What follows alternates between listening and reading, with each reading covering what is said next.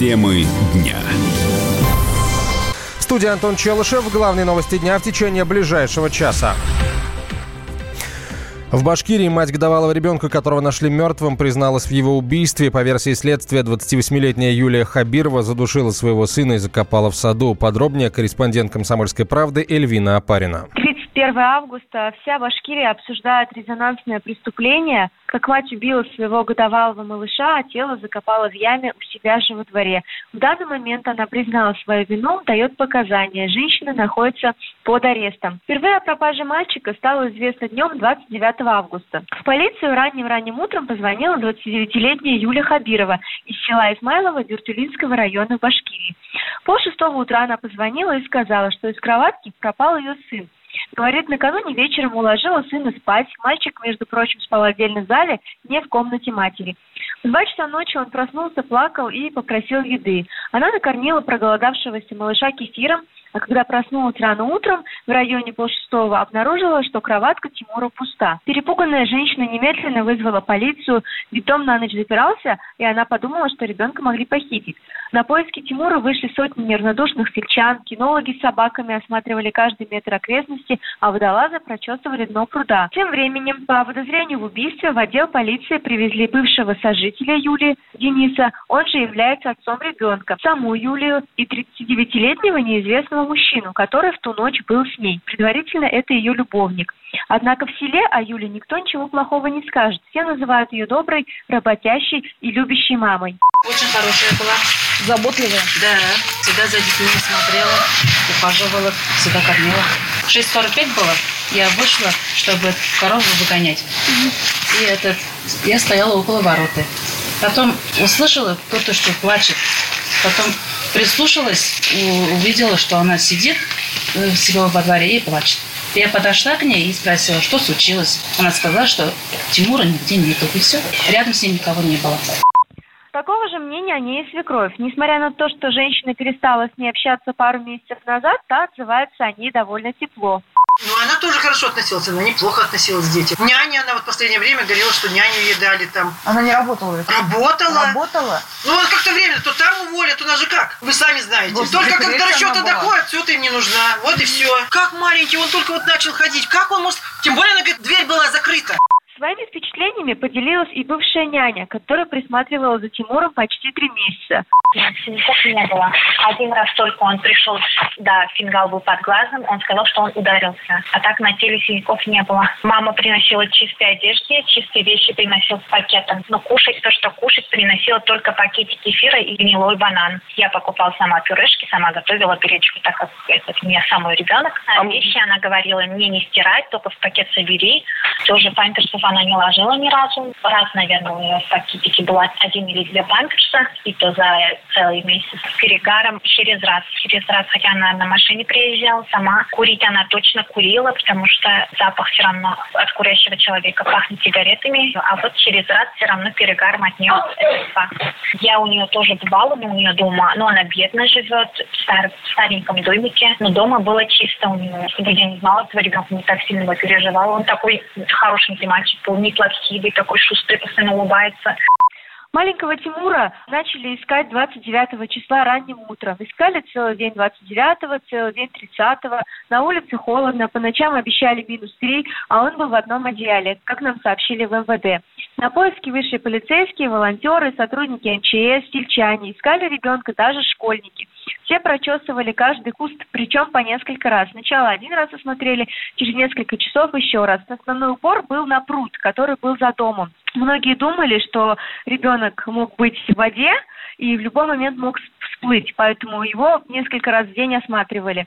Водолазы ныряли несколько раз, но, но все тщетно, никак не могли найти ребенка. 30 августа вечером поиски собирались уже сворачивать и начать их утром. Вдруг внезапно в дом привезли мать, которая сделала заявление. Женщина зашла вместе с полицейскими к себе во двор и показала на куст крапивы. Она сказала им, в общем, э, я хочу признаться, ночью он плакал, плакал, я завернула его в одеяло лилового цвета и положила сюда. Сама я пошла спать. Куда он ушел, я не знаю. Утром его не было. Но, правда, женщине никто не поверил. Ни волонтеры, ни сотрудники МЧС, ни сотрудники полиции.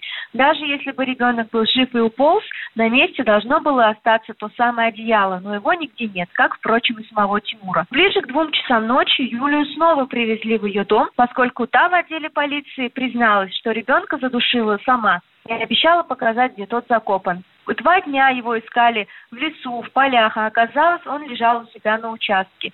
Женщина показала на место и сказала, здесь я вырыла яму. Положила туда Тимура и засыпала его землей и навозом. Стражи порядка стали откапывать и наткнулись на тело ребенка. В эту же минуту мать задержали. Пока остается загадкой, зачем Юля сделала это. Но предварительно она могла пойти на преступление из-за нехватки денег. У матери двоих детей были долги за коммунальные услуги. Помимо этого, женщина сообщила следователям, что убила ребенка, потому что не смогла его прокормить. Правда это или нет, предстоит выяснить правоохранительным органам. Помимо этого, у женщины имеется несколько долгов, которые опубликованы на сайте судебных приставов. Самый крупный из них – 55 тысяч рублей задолженность по кредитам. Эльвина Апарина, Комсомольская правда, Уфа. Министр иностранных дел Южной Осетии Дмитрий Медоев обвинил Грузию в обострении ситуации на общей границе. По его словам, Тбилиси хочет получить контроль над полезными ископаемыми. На приграничной территории находятся запасы мрамора, нефрита, а также промышленные залежи глины и массивы ценных пород дерева, пояснил Медоев. Старший научный сотрудник Центра кавказских исследований МГИМО Вадим Муханов считает, что это нелепые аргументы, никаких запасов полезных ископаемых там нет.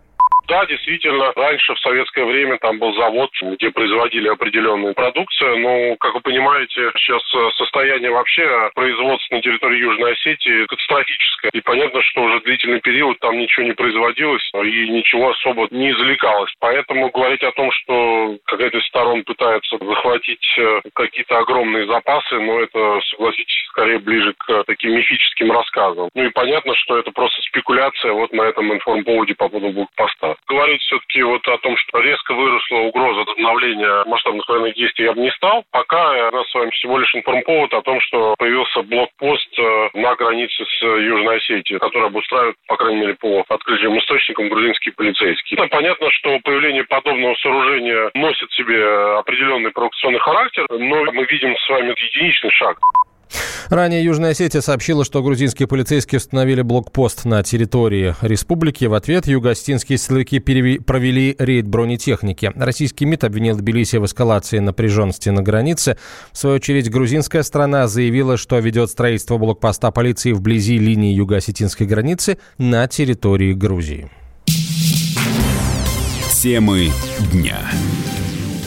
Радио как книга развивает воображение, но для тех, кто хочет больше. Мы ведем свой YouTube-канал. Радио «Комсомольская правда». Надо и сто раз услышать, и один раз увидеть.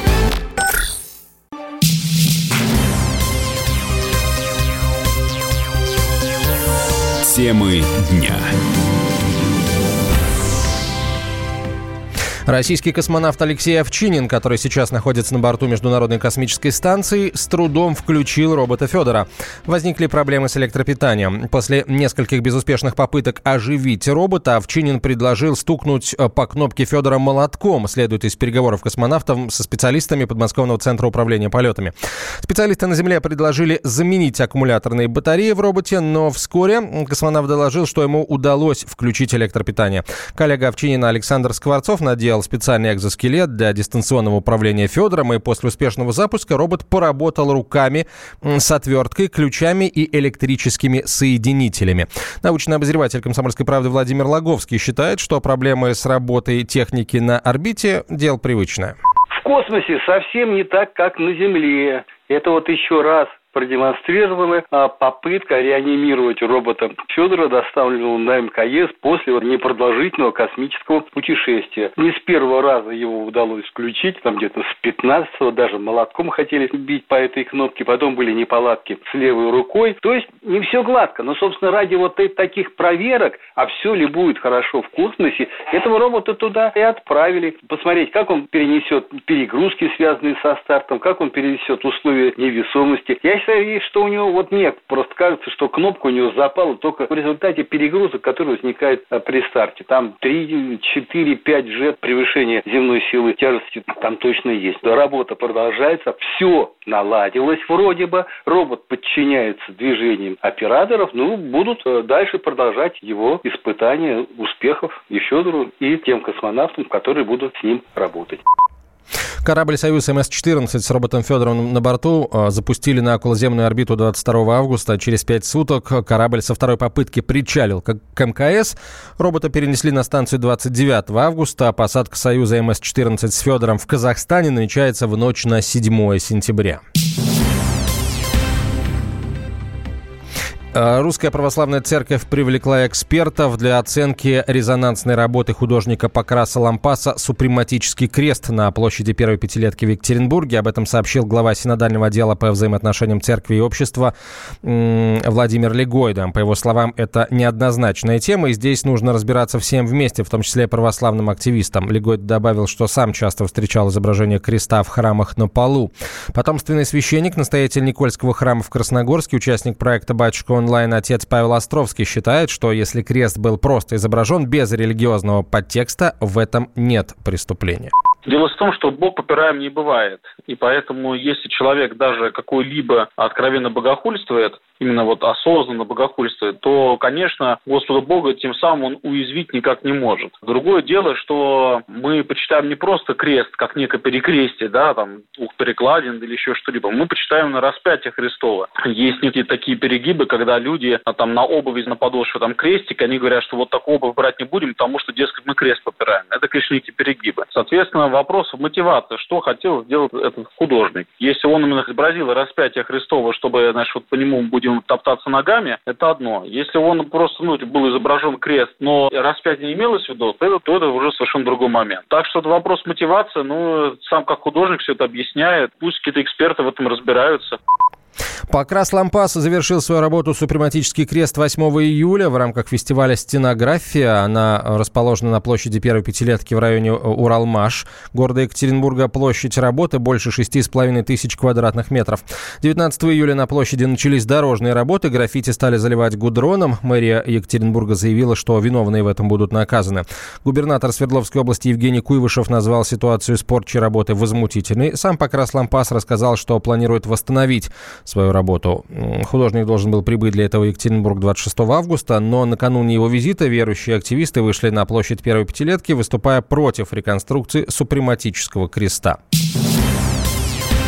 В сентябре в России вступают в силу нормативные акты в разных сферах жизни, от социальных выплат и армейской службы до регистрации беспилотников. Подробнее в нашей справке. Справка. Пенсии. В сентябре завершается беззаявительный перерасчет пенсии для россиян, которые проживают в сельской местности. Неработающие пенсионеры с сельскохозяйственным стажем не меньше 30 лет могут рассчитывать на прибавку 25% от суммы фиксированной выплаты. Таким образом, в среднем пенсии вырастут на 1300 рублей.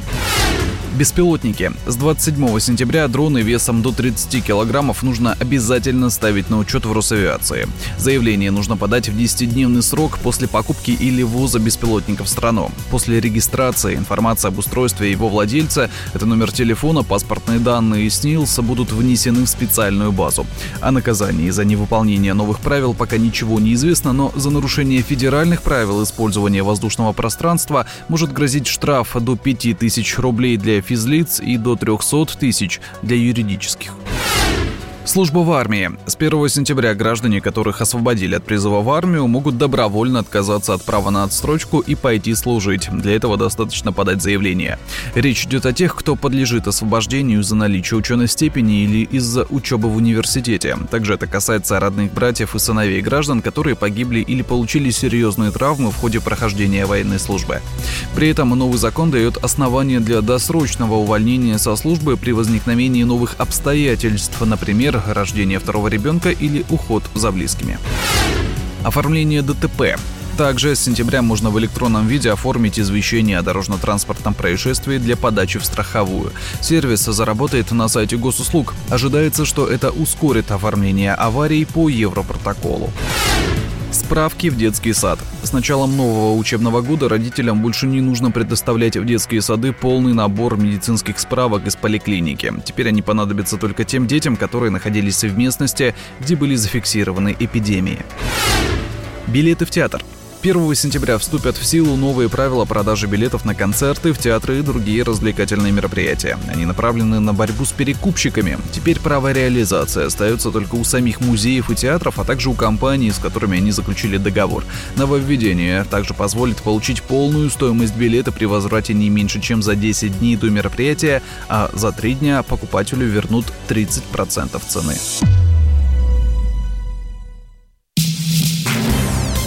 Темы дня. Радио «Комсомольская правда». Более сотни городов вещания и многомиллионная аудитория. Калининград 107 и 2 FM. Эм. Кемерово 89 и 8 FM. Красноярск 107 и 1 FM. Эм. Москва 97 и 2 FM. Эм. Слушаем всей страной.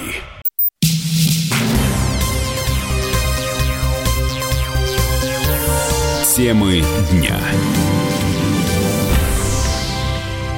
В Госдуме предложили продлить школьные каникулы до октября. Это инициатива депутата Василия Власова. Он считает, что отдых школьников и студентов должен быть на месяц больше. Депутат предлагает провести эксперимент на Дальнем Востоке, в Хабаровском крае и в Приморье. Мы северная страна, мы прекрасно понимаем, что когда в сентябре в это же время в Крыму, в Краснодарском крае отличная погода, бархатный сезон, отличная возможность нашим школьникам продлить отдых в молодежных лагерях, дать возможность им путешествовать.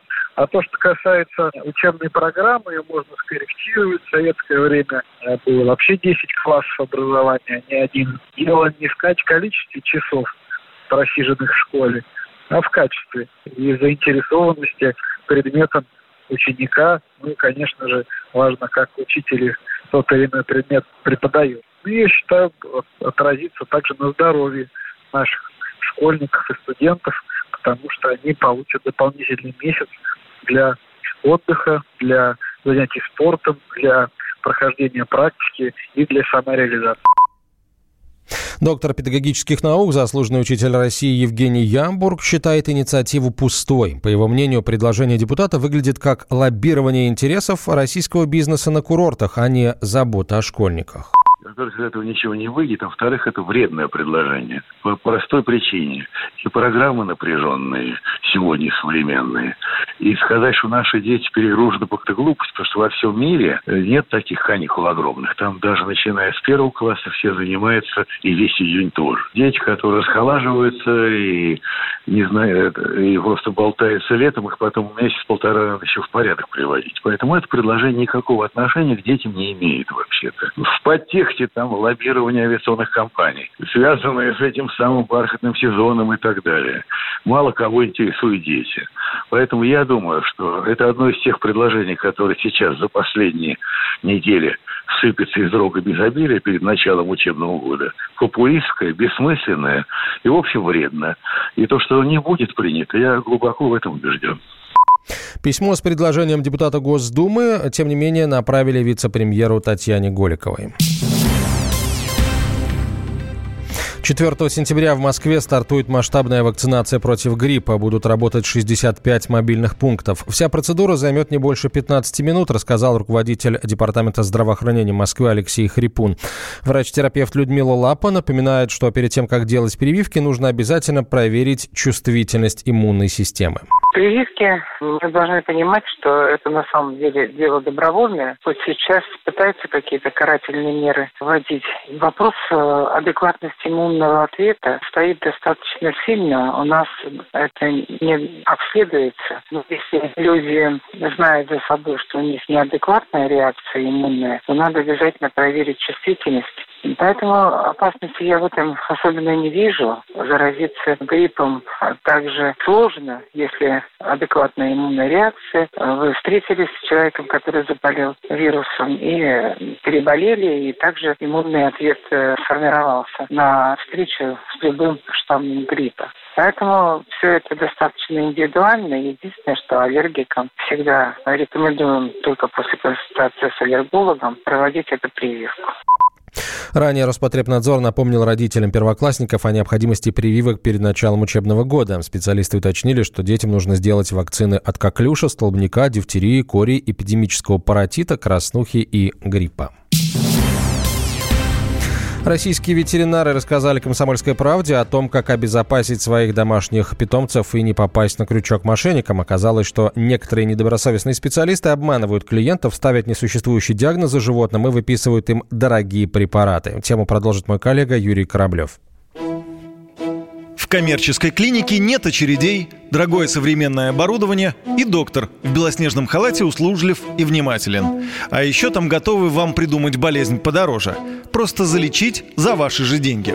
И такое, кстати, бывает не только с людьми, но и с животными. К сожалению, среди ветеринаров встречаются мошенники. Часто в ветклиниках предоставляют услугу под названием «бесплатный осмотр», якобы для знакомства с клиникой. Но, конечно, никакой он не бесплатный. Да, вы записываетесь, берете питомца и приходите на прием. У собаки уши грязные, надо почистить, говорит ветеринар и начинает манипуляции. Но вдруг там есть ушные клещи. Врач уверен, что такое возможно и назначает дополнительный анализ. Он показывает, что все в порядке. Ну и говорят в конце бесплатного приема, что нужно заплатить тысячу рублей. Так что надо всегда уточнять, что входит в этот первичный осмотр и сразу спрашивать у ветеринара, во сколько он вам обойдется. Но чаще всего, конечно, мошенники встречаются, которые оказывают услуги вне стационарных клиник, говорит ветеринарный врач Илья Середа. В клиниках я с таким не знаком. У меня нет таких коллег, которые занимались бы таким, такими вещами. Шарлатанство в нашей профессии встречается редко, и то место, где оно встречается, это вызов на дом. Люди, к которым приезжают врачи по вызову, отдают там не меньше 20-25 тысяч за прием. Я, честно говоря, не знаю, за что они отдают такие деньги. Когда в условиях клиники взять анализы, сделать УЗИ, рентген и другие манипуляции, все равно сумма меньше получится. А на дому это все невозможно и недоступно. Еще один, прямо скажем, развод – лекарства, которые назначил ветеринар, вам предлагают купить прямо в клинике. Допустим, ваша любимая собака заболела. Ей назначают лечение и мимоходом говорят, у нас эти препараты продаются дешевле, чем в аптеке. Это, конечно, неправда, поскольку ветеринары делают накрутку, а разницу кладут в свой карман. Например, капли от паразитов вам могут продать за 400 рублей, когда в магазинах они стоят 200. Но такое есть в любой сфере. Эти люди-мошенники никакого отношения к профессии они не имеют, отмечает ветеринарный врач Надежда Рахманина. Это мошенничество есть в любой области абсолютно. В медицине, в ветеринарии, там, не знаю, где угодно, в юриспруденции. Это тоже абсолютно обычно мы с вами где живем, да. В одной стране, я думаю, что и у нас за рубежом подобное встречается. Я считаю, что в любой абсолютно области подобное возможно. Таких случаев конкретно я, вот чтобы на кого-то показать пальцем, не знаю. Порой происходят неоднозначные ситуации, в которых сложно определить, ветеринары хотели помочь или все-таки действовали ради наживы. Так москвич Дмитрий, хозяин кота, в своих соцсетях обвинил сотрудников ветклиники в том, что они назначили дорогостоящую операцию для его питомца, заранее зная, что животное ее не переживет. Кот выпал из окна, состояние было крайне тяжелое, травмы несовместимы с жизнью. Но ветеринар настоял на операции, мол, шансы есть. Хозяин кота, разумеется, согласился, лишь бы кота спасти. Животное умирает на операционном столе, но ветклиника забирает деньги себе, ведь лечение было проведено, а там кругленькая сумма. Ну, я, конечно, своего кота любил и очень сильно любил, но то есть я не готов был платить такие деньги за операцию, не готов. Это 30 тысяч. Почему они вот меня сразу не предупредили? Я считаю, что это, конечно, мошенничество. Кто тут прав, сказать сложно. Может быть, ветеринар из любви к животным боролся до конца. И потом хозяин сам дал согласие на проведение операции. В общем, лучшее, что вы можете сделать для здоровья питомца и своего кошелька, это найти надежную ветклинику или через знакомых хорошего проверенного ветеринара. Юрий Кораблев, Радио «Комсомольская правда». Темы дня. От чего зависит цена? От спроса и предложения. Поэтому любой экономист скажет, что радио «Комсомольская правда» – самый ценный товар на рынке. Ведь мы не берем денег за спрос, а от нашего предложения нельзя отказаться. Что происходит в стране и мире и как это влияет на ваш кошелек? Разбираемся с экспертами в программе «Экономика». Михаил Делягин. По понедельникам и пятницам с 17 часов по московскому времени.